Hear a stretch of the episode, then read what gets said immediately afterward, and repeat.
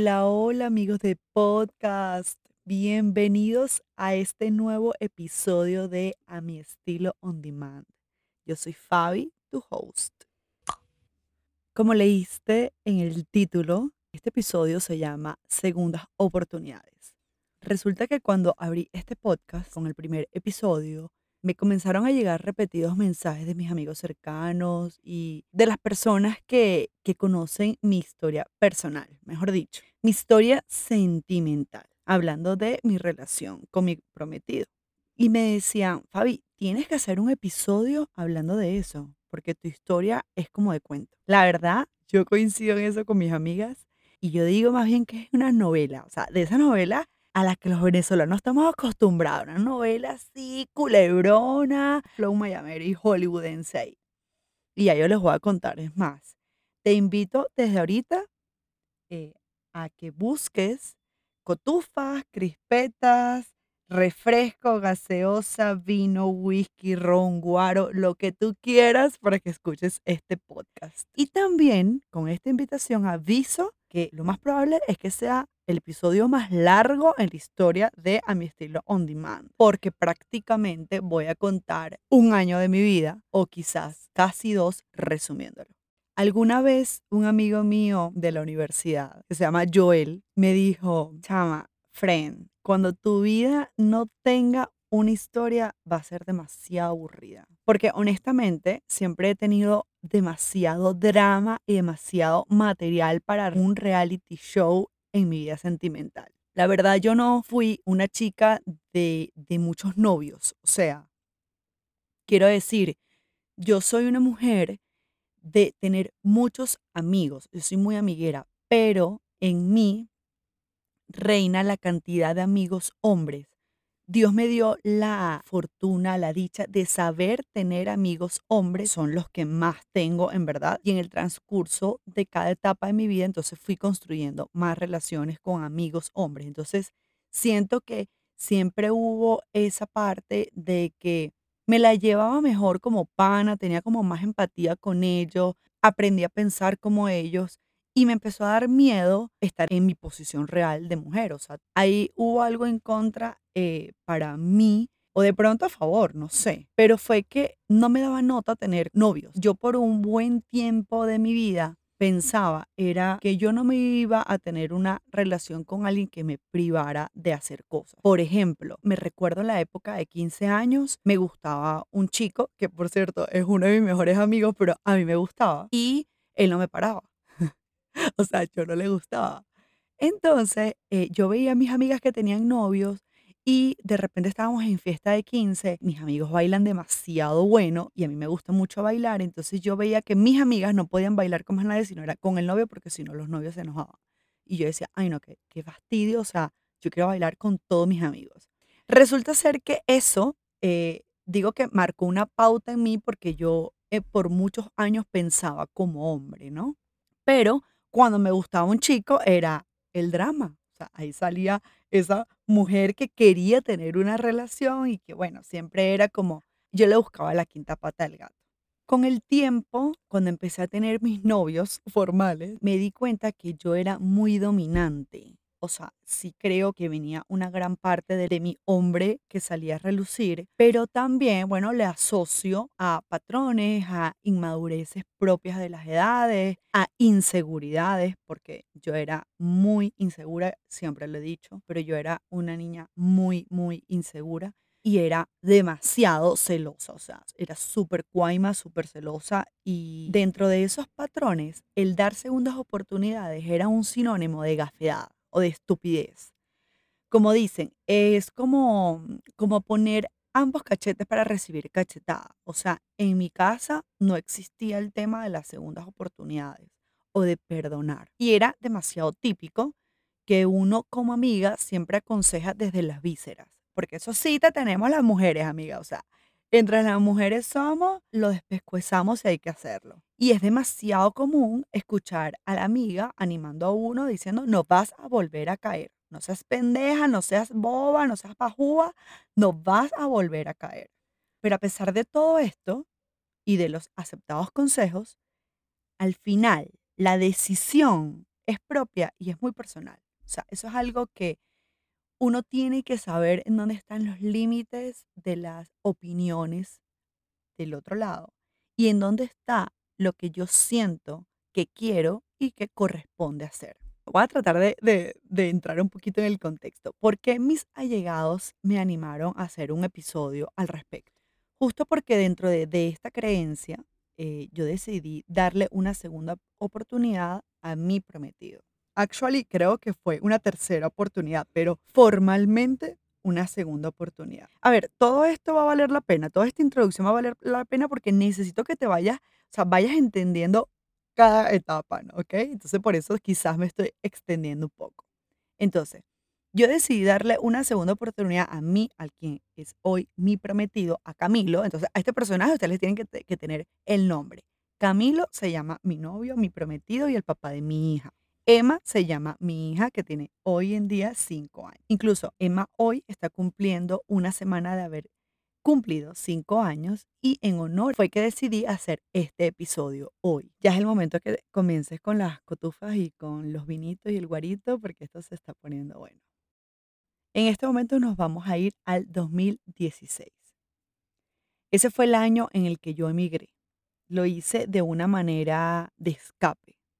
Ciertamente estaba viviendo una situación país que la verdad me tenía súper abrumada y que yo sabía, o sea, mi ser sabía que yo en algún momento me iba a ir.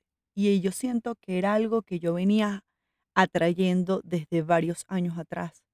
Solamente que no tenía el coraje de tomar la decisión por muchas razones personales, pero una de ellas era porque yo tenía una relación em, en la que estuve cuatro años con un novio a quien quise mucho eh, y que, sin embargo, admito que lo quiero como ser humano, lo quiero mucho porque hay algo, amigos, que nosotros no podemos nunca borrar. O sea, nosotros siempre vamos a ser la ex de alguien. O sea, eso está claro.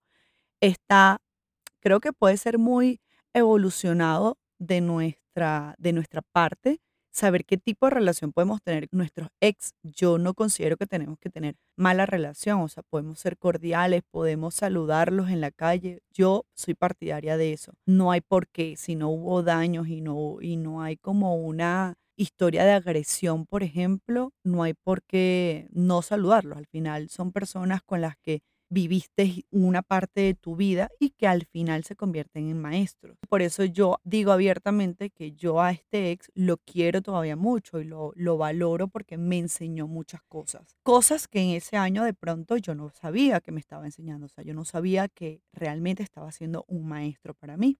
Yo estuve cuatro años interrumpidos porque a los dos años él terminó conmigo. Pasamos seis meses separados y él me pidió una segunda oportunidad. Y yo recuerdo que yo le dije que sí. En esa parte fue la primera vez que yo escuché a un amigo decirme, a veces las segundas oportunidades también son buenas. Recuerdo clarito que incluso en ese momento ya existía Instagram y yo me había montado una foto con él y puse mi mejor segunda oportunidad. Recuerdo claro ese caption y recuerdo hasta cómo estaba vestido y todo.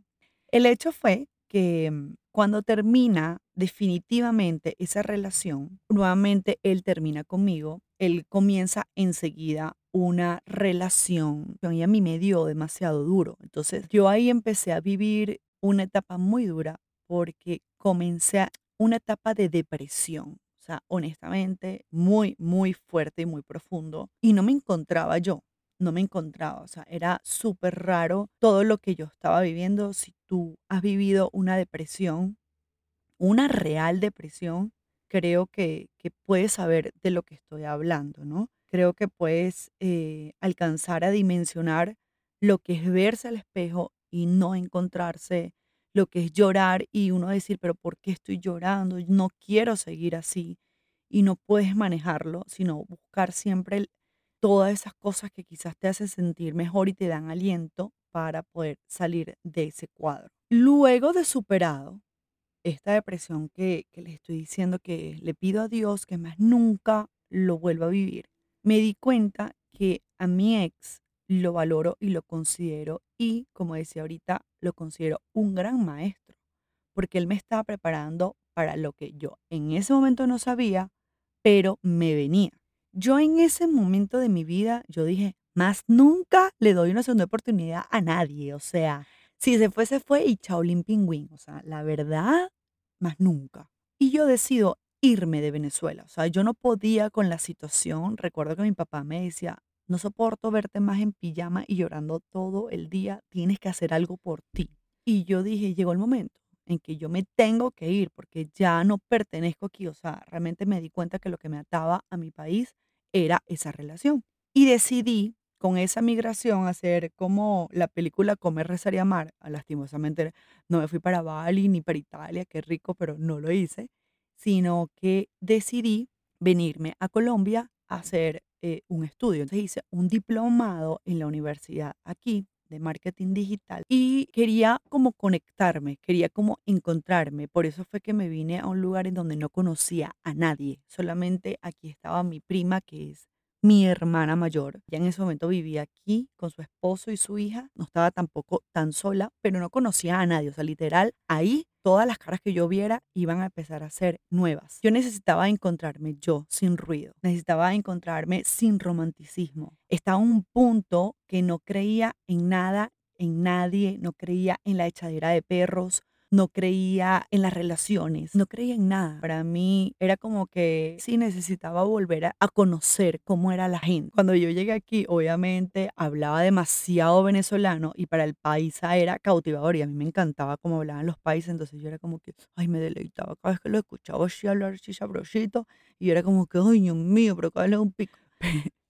Pero en ese momento realmente, o sea, todo eso son pensamientos que pasan por mi cabeza, pero no eran la realidad porque estaba demasiado alejada de todo eso.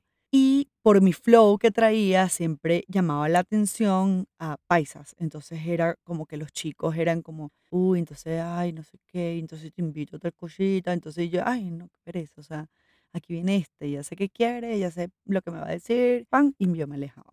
Recuerdo que en una de las tantas conversaciones que yo tuve con mi prima, yo le dije, sabes que no vuelvo a presentar ningún novio. Cuando vuelva a llevar a alguien a mi casa es porque es la persona con la que me voy a casar. Y bueno, también hablando en serio, pero en son de chiste, conversábamos mi prima, su esposo y yo, que yo le decía, ay, hay algo que yo no me había dado cuenta, pero lo estoy como notando. Yo no sé si es cultural. Estoy viendo a los chicos de aquí y resulta ser que se visten demasiado informal. O sea, usan demasiado jean o jogger con camiseta todo el día, a toda hora y con tenis y medias blancas. Yo decía, no soporto la media blanca y no soporto que anden con franela todo el día. O sea, no, yo venía acostumbrada a otro estilo, entonces todo ese tipo de cosas me daba risa porque obviamente eran demasiado evidentes para mí era normal aquí, pero para mí era evidente porque yo venía de otra onda, o sea, de otra manera de vestir. En Venezuela la gente no se viste con tanta franela. Aquí sí los chicos aquí se visten mucho con jogger, con camiseta, con tenis todo el día. Y a mí, obviamente, me gusta más la pinta. Entonces, el, el esposo de mi prima quedó, fue como con la cosa de que las medias blancas. Cada vez que yo le decía, ay, no, ahí me anda escribiendo uno nuevo que conocí, no sé. Porque yo en esa época salía mucho con mis amigos que empecé a hacer aquí en la universidad. Y el esposo de mi prima siempre me preguntaba, ¿y usa medias blancas? Y yo, uy, sí, fue lo primero que le vi. Y usa demasiada camiseta, no, no me gusta. Entonces, bueno, era como que un chiste que teníamos de que, de que no podía presentar a nadie de la casa si usaba medias blancas. El hecho es que cuando ya yo tenía muchos meses aquí y aunque me había enamorado de Medellín, había decidido buscar otras opciones para emigrar porque la verdad Medellín hoy, hoy en día se ha globalizado un poquito más. Pero en ese momento, hace casi siete años, porque en febrero cumple los siete años, era demasiado cerrado. Apenas ellos estaban empezando a vivir, que era recibir extranjeros acá. Porque en ese momento Medellín estaba empezando a notarse como un destino súper chévere para visitar y para vivir. Entonces, eh, la verdad era muy difícil conseguir trabajo. Además que el tema migratorio, conseguir papeles y visa aquí es complicado. Yo conseguí tener una visa de trabajo, o sea, yo podía trabajar formalmente aquí, yo estaba súper legal, siempre he estado legal, pero era diferente, o sea, era difícil. O sea, tú ibas para entrevista de trabajo y nada más por el ser el hecho extranjero no te daban trabajo. Era muy, muy complejo. Yo llegué a un punto que me obstiné porque yo dije, o sea, siempre he querido ser dueña de mi negocio, siempre he querido crear incluso mi propia marca, con mi ADN, con mi política de vida y, y con mi concepto. Pero antes de eso uno tiene que conocer en dónde está. Entonces yo en ese momento recuerdo que fui para una última entrevista de trabajo, sin embargo tenía tiquetes comprados para ir a Estados Unidos porque dije, no hombre, o sea, yo no voy a seguir, aunque amo Medellín y me enamoré, no voy a seguir estando aquí así porque me estoy gastando mis ahorros. Prefiero irme a los Estados Unidos y, trabajar allá. Pero siempre tuve claro que yo no me quería ir de manera ilegal. Entonces eh, viajé para tener una entrevista con una abogada especialista en migración y me dijera cuáles eran mis alternativas. El hecho es que estando allá me llega la notificación de que quedé dentro del puesto de trabajo en donde había ido a entrevistarme. Cuando yo me regresé, o sea, dentro del plan que me planteó la abogado estaba en quedarme aquí por seis meses mientras comenzábamos nuestro plan migratorio. Acepté el trabajo, me regresé a Medellín, comencé a trabajar y yo trabajaba en una corporación que tenía varios Subway, esta cadena de sándwiches. Mm, Subway había a recién, unos añitos atrás, había llegado a Medellín y estaba cogiendo un auge y esta corporación tenía varias tiendas importantes, entonces necesitaban como una administradora para todos los puntos. El hecho es que mi ex jefe me dice, Fabiana, mira, tengo una tienda que en su momento fue la tienda estrella, pero las ventas han bajado mucho y tiene un personal un poco complejo. Así que yo necesito tu atención más que todo ahí, aunque necesito que tú semanal estés rotando por las otras tiendas. El primer día que llegué a ese local, que llegamos muy temprano a una inducción que había, me presentaron y me iban a empezar a enseñar a trabajar con el sistema y la vista, o sea, se los voy a escribir. O sea, imagínense entrar a Subway y tú sabes que te sigues la línea de producción donde te ofrecen el pan y donde están todos los toppings de los sándwiches, ¿verdad? Al final de esa barra está el sistema, que viene siendo como la caja. Yo estaba ahí parada porque ahí estaba el computador del sistema que me estaban enseñando y yo estaba junto con la líder de, de las artistas de sándwiches y veo al frente, afuera de la tienda, a Camilo. O sea, yo le voy a decir, eso fue un flechazo a primera vista. Yo soy yo. ¡Ah! ¿Quién es ese? Y me dice la otra chica, ay no, Barbie, ni se le ocurra. Mija, ese man es muy mala clase. Bueno, lo voy a traducir. Resulta ser que ellos, desde que me vieron entrar a la tienda y me presentaron como su jefa, ellos me apodaron Barbie. O sea, para ellos era Barbie porque, ajá, yo en ese momento era, sabes, flaca, tenía el pelo largo, divino, este, la juventud, no tenía hijos, o sea, estaba el, con el colágeno a mil, mi amor. Y eh, mala clase es un término que refiere a alguien antipático o poco amable, que efectivamente mi novio no es mala clase, solo que él es tímido y de pocas palabras. Me explicaron que trabajaba, que incluso era también el administrador del el negocio que quedaba al frente del de nosotros. Yo lo veía cada vez que él salía, porque él fumaba mucho, él salía a fumar y me decía, tranquila, él fuma como una chimenea, así que siempre lo vas a ver ahí parado. Y en efecto, siempre estaba pendiente de las cámaras y cuando veía que estaba para me paraba en la línea de producción para verlo. Y yo decía, yo, yo tengo que saber si usa medias blancas. Yo le empiezo a contar a mi prima. Yo le decía, prima, no sabe, me vi a un chico, me encantó, es demasiado bello, ¿qué tal? Claro, siempre lo he visto como con la ropa del, del trabajo y se ve formalito. Y se me dice el esposo de mi prima, y usa medias, medias blancas. Y le dije, no sé todavía. Y que no, primero tenemos que saber eso. Pasando los días, nos presentan, iba a haber una reunión en la que teníamos que estar todos los administradores presentes y me lo presentan a él. Yo lo primero que hice fue bajar la mirada, buscar, ver los tobillos, a ver si yo veía una media blanca. Y no saben, usaba media negra. Y yo dije, ¡Ah! ok, check, uno, no usa media blanca, estamos bien. Yo luego lo vuelvo a ver un sábado, que el sábado él iba al trabajo y no necesariamente con la ropa, con el uniforme. Y cuando yo lo vi venir vestido, dije, ¿qué es esto? Por Dios, no usa camiseta. O sea, está vestido del todo mi gusto. ¿Cómo hacemos con este? Yo me acuerdo que le tomé una foto de lejos y le dije a mi prima, huele a peligro.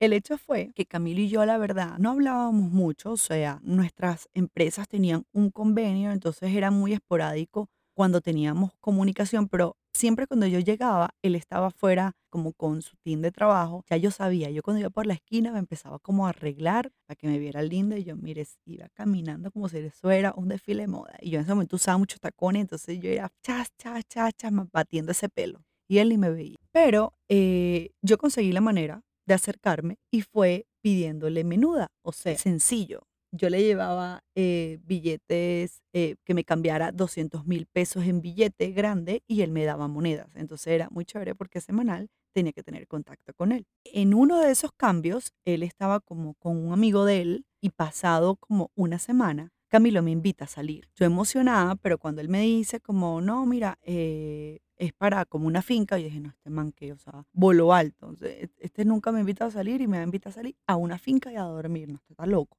Entonces, por el rayón que yo traía, por supuesto dije, no, cero, olvídalo, nada que ver.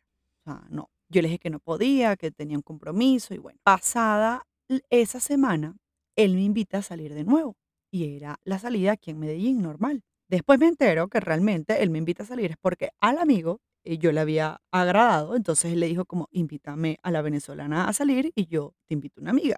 Y él dijo, ah, bueno, perfecto. Pero en esa salida, el amigo de él llegó súper tarde. Imagínense, ya nosotros llevábamos mucho rato conversando, pasando rico, tomando unos, unos tragos. O sea, literal, cuando ya el amigo llegó, ya nosotros estábamos bailando en una discoteca. Y según Camilo, le dijo, no hay cambio de Tamagotchi. O sea, yo sé que esto suena horrible y a mí no me van a salir de aquí las feministas de que te compararon con un Tamagotchi y esto es un juego que así los hombres como nos ven como unos juguetes. Pues no, la verdad, suena horrible, pero honestamente a mí me pareció muy tierno porque yo lo vi como que logré llamar su atención y puso los ojos en mí y dijo, ah, ah, me está gustando esta nena, así que no. Desde ese día, Camilo y yo empezamos a salir. Estábamos todos los días para arriba y para abajo, yo lo acompañaba a todos lados. Siempre del trabajo nos íbamos por como un café, o sea, como que empezamos como a conocer cafés, la verdad, pasamos muy rico en esa temporada. Pero eh, por otra vez todo esto es lo que yo traía y por mis proyecciones, yo le dije a él como, mira, vámonos despacio, eh, vámonos con calma, yo no quiero estar diciendo nada. Y él me dijo, no, yo tampoco, porque él también acababa recién, recién de salir de una relación. Entonces, digamos que él acaba de salir de una relación, nos conocemos enseguida y empieza a surgir todo esto. Entonces, ninguno de los dos estábamos como aptos para estar contándole a todo el mundo que estábamos como conociéndonos. En una de esas conversas, Camilo mm, conversando los dos, yo me di cuenta que nosotros no estábamos proyectados igual, estábamos caminando en líneas distintas. Y no es que yo sea intensa, porque no es que era de las que ya empecé a salir con este y ya le voy a preguntar qué, quiere para su vida, que si se quiere casar y quiere tener hijos. Pero en verdad yo sí se lo pregunté porque yo simplemente quería saber eh, qué, qué pretendía él de la vida, ¿sabes? Y cuando yo me di cuenta de que nada de eso estaba en sus planes, ni a futuro, o sea, nunca, porque una de las cosas que él me dijo fue, yo no quiero tener hijos. Eh, yo en mi cabeza dije, yo no voy a perder mi tiempo con este, porque al final yo me voy a ir para Estados Unidos, tengo eso proyectado para mayo y, y ni siquiera estamos en la misma onda, así que, ay no, qué fastidio. Y qué fastidio engancharse después de estar pasando por un guayabo. Entonces yo agarré y le dije, no, mira, ¿sabes qué? Yo prefiero como cortar con esto ya. Entonces lo dije, pues ya ya luego. Y en el momento de expresárselo, él me dijo que, que por favor, que le diera una oportunidad, que no nos priváramos de compartir ni de conocernos, que ahí veremos qué iba a pasar. Por eso digo que yo a Camilo realmente le di una tercera oportunidad, porque esta, si vamos al caso, pudo haber sido la segunda, ¿no? Pero bueno, vamos a, vamos a decir que esto sigue siendo parte del, de la primera etapa. Un mes después, estaba yo viendo un positivo en una prueba de embarazo. Vean, o sea, yo con el cuento de que vamos como la canción despacito, despacito, nada, trin, embarazada. Y dar la noticia fue un caos. No tanto para su familia, porque ya su familia me conocía. O sea, nosotros dijimos que vamos suave y él me presentó a los papás, a los tíos, a los abuelos, a todo el mundo. Pero yo por mi lado yo no había dicho nada.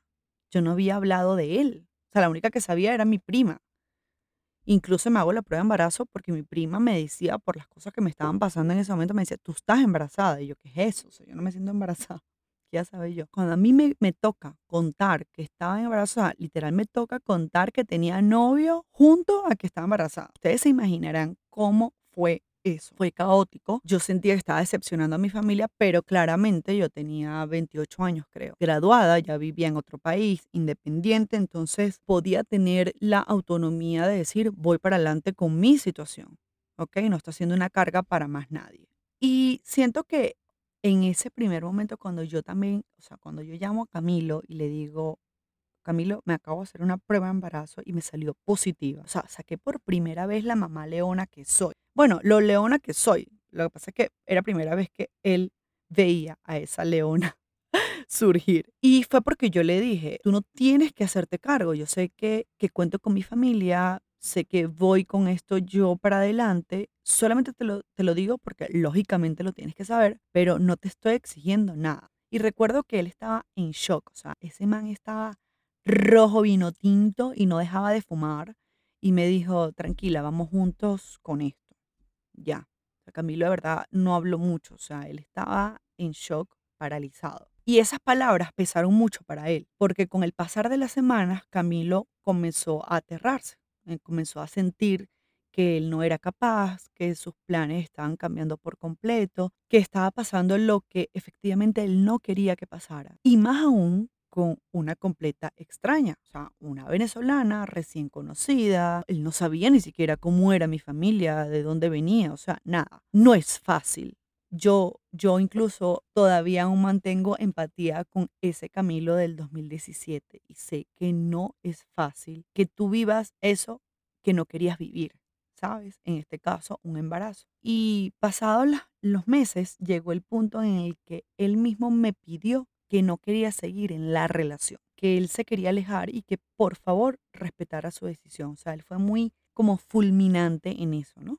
Y efectivamente así fue. O sea, quiere decir que yo cuando tenía más o menos cinco meses, Camilo me dice, no, no puedo con esta situación. O sea, el embarazo de Emma no, no lo vivió, o sea, él nunca supo lo que es tocar una patada en la barriga. O sea, él sí me acompañó para los ecos hasta ese momento. O sea, él, él estaba muy aterrado. Y yo tomé decisiones por mi parte, yo tomé la decisión de viajar y tener a mi hija junto a mi familia. Yo necesitaba a mi gente a mi lado, eh, necesitaba que me sobaran la barriga, sentirme mimada, recargarme de mi gente, de, de- del amor que, que le da la familia. Y no les voy a mentir, lloré muchas noches, me sentí súper triste, me sentí llena de incertidumbre, de impotencia. Y no era porque estaba enamorada, porque en verdad es que esas cosas no, no nos había dado tiempo era porque yo decía, Dios, pero ¿por qué me está pasando esto a mí? ¿Y por qué me está pasando así? O sea, yo era las que decía, es que quien salga embarazada a estas alturas es por descuido. Y de pronto sí fue un descuido mío, no sé. Pero mi hija tenía que venir, sí o sí. O sea, es que hay detalles adicionales que, que no las voy a contar en este momento, pero que nos dijeron que por algo la niña venía. Yo decía, pero es una relación disfuncional. Y yo no viví eso, él tampoco, porque él tiene unos papás increíbles, gracias a Dios, yo también. Y porque mi hija viene al mundo sin un papá presente, o sea, con su papá enloquecido en este momento que no quiere saber nada del embarazo ni quiere estar cerca y yo me soñaba siempre tener a mi esposo, como, sabes, ese cuento de, de comprar las cosas juntos, de crear el cuarto, de nuestra casa y toda esa cantidad de romances que uno tiene al respecto, ¿no?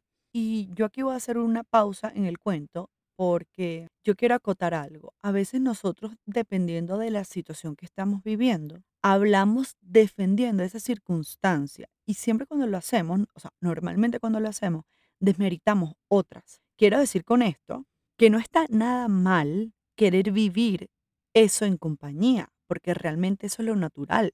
Un bebé es de dos, un bebé no es de uno ni de tres, es de dos. Pero también por experiencia propia me di cuenta que se le puede encontrar lo hermoso y el crecimiento al hecho de vivirlo sola. Incluso la conexión con uno y la conexión con el bebé es totalmente diferente. Vuelvo al cuento, ahora sí. Dentro de esos meses, hasta que nació Emma, cada uno estuvo viviendo individualmente situaciones en las que nos dijimos, en las que pasaron muchas cosas entre nosotros no tan chéveres, yo en lo personal había tomado una decisión. Y dentro de la decisión estaba eh, de que a pesar de que yo me fui a tener a mi hija con mi familia, viajar y todo el cuento, yo nunca remetí contra la familia de Camilo. Es decir, o sea, yo a mis suegros siempre los tuve al tanto de todo, siempre los mantuve eh, informados, siempre les mandaba fotos, les mandaba, les contaba todo lo que los médicos iban diciendo. O sea, ellos siempre estuvieron en sintonía, ellos siempre yo recibí el apoyo absoluto de ellos. Y bueno, siempre buscaba como manejar el respeto, tanto hacia ellos como hacia mí misma, porque los límites tenía que yo misma establecerlos, tanto para mi tranquilidad, por ende, también para la niña. El hecho es que Camilo conoce a Emma cuando yo volví y ya ella tenía dos meses de nacida. La conoció, bueno, en persona porque él sí veía fotos de ella y él la llamaba por videollamada, siempre pedía videos, entonces digamos que la conoció realmente en vivo, que fue que la, la cargó y él la iba a visitar y, y bueno, yo recuerdo cuando Camilo llegó la primera vez a visitarlo, a conocerla, llegó también una de mis mejores amigas que se llama Luisa. Ya yo había hablado de ella episodios pasados. Luisa, yo le digo que ella es una luz en el camino y con su acción me enseñó que realmente nuestro entorno sí influye demasiado en cómo nosotros podemos digerir las cosas y cómo podemos reaccionar. Yo creo que Dios la mandó a ella, o sea, yo recuerdo que ella me llamó, me dijo como, Fabi, ya voy llegando para verte, conocer a la bebé, porque justo ese fue el día que nosotros llegamos a Medellín de nuevo. Y ella me dijo, me voy a demorar. Y esa demorada fue como que si Dios le despejó el camino y llegó súper rápido. Ella llega, la anuncian y tranco y vuelven a llamar para anunciar a Camilo que había llegado. Y ella sube antes y me dice, Fabi, abajo está este man. Y yo le decía, yo sé. Y me dijo, debes sentir rabia. Entonces las palabras de ella fue así. Debes sentir que un rea, una carechimba, todo un coño su madre, como dices tú. Pero acuérdate que él también está viviendo su historia. Y él ahorita se va a enfrentar y va a conocer y le va a ver la cara a eso, a quien le ha tenido tanto miedo, que no eres tú, sino su hija. Permítele vivir ese espacio. Y me dijo, ¿quieres que hagamos una oración? Recuerdo que nos agarramos las manos, hicimos una oración. Yo salí como renovada, le respeté su tiempo. Incluso él cada vez que decía que le iba a visitar, o sea, le abría las puertas de mi casa, siempre dejándole claro que no teníamos que estar en pareja para criar, que teníamos que simplemente tener acuerdos en relación a nuestra hija. Y la verdad, creo que dentro de tantos desacuerdos, tantas cosas, en eso coincidimos. O sea, tipo, listo, llevémonos la fiesta en paz por la niña. Y así fue. Que yo tenía rabia, demasiada, muchísima, pero no arremetía contra él, porque yo buscaba en ese momento como transformar esa rabia en inteligencia, ¿no? Yo decía, o sea, ¿qué tanto duele esto como para yo hacer que eso trascienda hacia mi hija? Esto es algo que yo lo puedo manejar yo como mujer y como adulta mi hija no lo va a saber manejar. Yo puedo rehacer mi vida con otra pareja. O sea, no soy ni la primera, ni la única, ni la última en el mundo madre soltera. Pero mi hija, ¿cómo rehace ese sentimiento que yo le pueda inyectar o envenenar contra su papá? En donde no había por qué hacerlo, ¿no? O sea, realmente eso era lo que primaba de mi pensamiento en ese momento, en esa época. Vale acotar que también en esa misma época yo estaba comenzando con mi emprendimiento, el de los bronceados. O sea, yo acababa de comprar la franquicia estando embarazada y estaba arrancando con el negocio. Justo cuando me cumplió los tres, los tres meses, comencé yo a trabajar, ¿no? Y empecé a, como era, o sea, conocía apenas a pocas personas aquí, yo tenía que buscar posicionarme, darme a conocer, buscar clientes, entonces digamos en la que mi situación económica en ese momento no era la mejor, dentro de mi ego, por así decirlo, no estaba tampoco decirle a mis papás que necesitaba ayuda económica porque yo decía, esta es mi responsabilidad, yo tengo que salir adelante con esto. Entonces, digamos que mi energía estaba muy enfocada en la niña, y en el negocio. No tenía, o sea, como cavidad en mi cabeza como para pensar en una relación y para desgastarme de que si él me vio, de que si vino, que si no vino, no me importa. Yo a él simplemente le dije, nada más te voy a agradecer que si tú vas a venir, me avises para yo tenerte a la niña lista, entregártela, porque eso es un tiempo que yo puedo también usar, poder ponerme a trabajar y poder organizar las cosas de la niña. Yo siento que él de alguna manera sintió esa ligereza y esa cero presión y cero plan de conquista porque realmente no era mi vibe. Y eso lo, lo relajaba más con el hecho de ir y visitar a la bebé y pasar como ratos tranquilos, ¿no? Él tenía claro que era el papá de la niña y como tal lo respetábamos. Es más, era muy cómico porque cuando yo lo presentaba decía como mi socio. Incluso muchas de mis amigas que lo conocieron en esa época aún se ríen de eso y lo llaman así. Me pregunta como Fabi, el socio. Ya, está bien. Y ustedes en este punto se preguntarán, entonces, ¿qué? ¿Cuándo comenzaron a estar juntos? Fue en algún punto cuando él estaba completamente enamorado de Emma. Empezó a ver que, que la pasábamos bien, o sea, los tres, que de pronto él llegaba a la casa y tenía, no sé, alguna angustia o algún problema, y yo lo trataba normal o lo escuchaba y lo, lo aconsejaba, porque incluso en alguna conversación yo le decía que me importaba que estuviera bien porque era el papá de mi hija y que dependiendo de cómo él estuviera, era lo que le iba a transmitir a la bebé. Claro, yo también a veces lo escuchaba y lo aconsejaba como un amigo más, como lo que les acabo de comentar eh, a principio. O sea, yo sé tener amigos, hombres. Entonces, como que no era difícil tampoco, ¿no? Vuelvo y repito, en ese momento no había como un nexo de amor, sino como, ay, qué chévere tener una hija con este pana que nos la llevamos bien ya, que podemos conversar y, y están- tenemos acuerdos y punto. Siento que las cosas se fueron dando muy poco a poco. Camilo poco a poco fue podando el camino, primeramente siendo muy humilde, ¿no? Él un día me dijo que necesitaba hablar conmigo y yo dije, llegó el momento en el que yo voy a poder desahogarme, porque con paciencia lo esperé. Y dentro de esa conversación él me decía que lo perdonara por todo lo que me hizo pasar, que él no se había portado ni siquiera como es él, que él, él incluso desconocía esa versión de él, o sea, que él estaba muy lleno de miedo y que cuando, o sea, como que ese tiempo viviendo a Emma se dio cuenta que eran unos miedos estúpidos, o sea, que como que estaba todo grande en su cabeza y que realmente no era tan horrible como él pensaba. Y yo lo escuché tan sincero y no solo fueron sus palabras, sino sus hechos, porque Camilo desde entonces, les puedo jurar, es el garante que tanto Emma como yo estemos bien. Camilo desde ese momento empezó a actuar como el hombre que vela por su familia, como un caballero que respeta cada palabra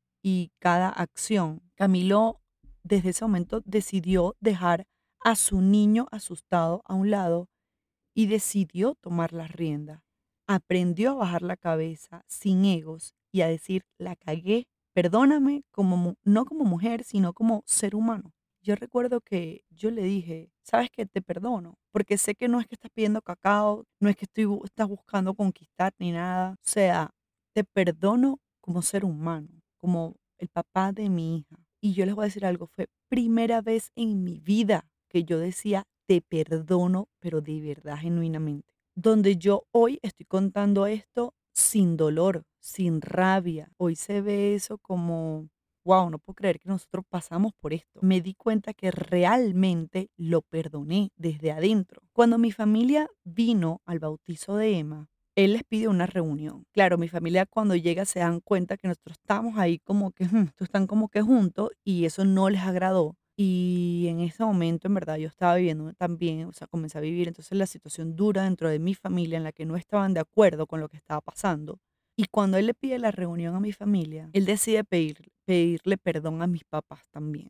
Me recuerdo que las palabras textuales de Camilo fueron, ustedes me abrieron las puertas de su casa y yo les escupí la mano. Y les voy a decir, cada una de esas acciones que, que tuvo Cami me parecieron valientes, porque no cualquiera es capaz de ver a los ojos, ver a la cara y decir, oye, quiero hablar contigo, perdóname por esto que te hice. Yo sé que estuvo mal, no cualquiera lo hace y tampoco cualquiera sabe perdonar. Por mi lado me decían que era una estúpida, que si volvía a caer, o sea, bueno, en cantidad de cosas y yo simplemente decía como, mira, gracias por estar en mi vida, gracias por, porque entiendo desde dónde tú me estás diciendo esto, pero yo a nadie le voy a permitir que me hable mal del papá de mi, de mi hija, o por lo menos no delante de la niña, porque yo no quiero que mi hija crezca creyendo esto. Mi hija merece conocer a su papá en su versión desde el reconocimiento, no desde lo feo que yo viví con él, yo, yo como mujer.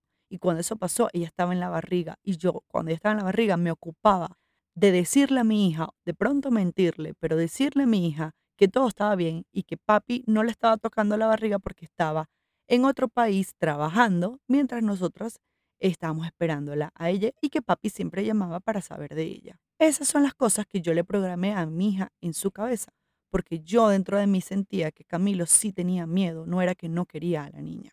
El tiempo y la actitud de Camilo me han demostrado lo que el psicólogo de él en ese momento le dijo. La paciencia es un árbol de raíces amargas, pero de frutos dulces. Las palabras de Camilo no fueron promesas, fueron hechos.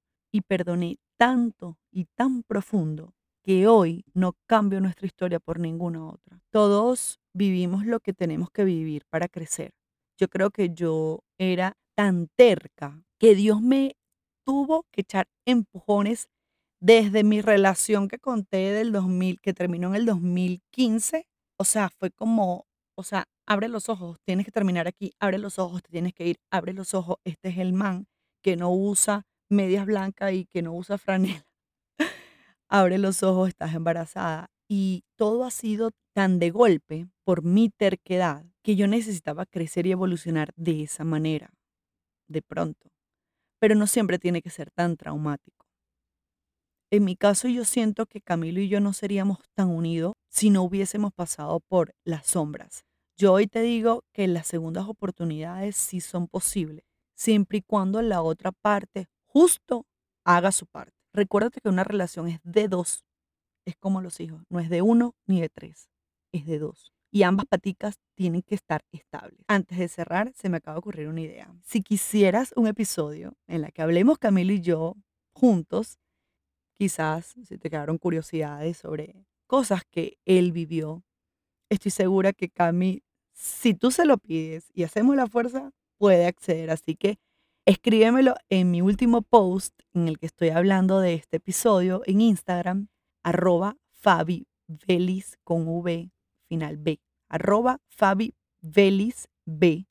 Y juntos animamos a Camilo para ver si se atreve. Hoy hablamos nosotros de esto de una forma natural, sin rabia, sin dolor, porque nuestra historia es parte de nosotros. Y como dije, no la cambiamos por ninguna otra. Ya pronto nos vamos a casar, vamos a dar el sí y parece irónico, pero ya tenemos un año en el que Cami me está pidiendo otro bebé y siento que es una segunda oportunidad que Dios le va a dar a él para que viva lo que no vivió en el embarazo de Emma. Así que ya lo que viene lo empezamos a escribir y tú te invito a que nunca dejes de reescribir tu historia. Arrivederci nos verchis en el próximo episodio, amigos de podcast.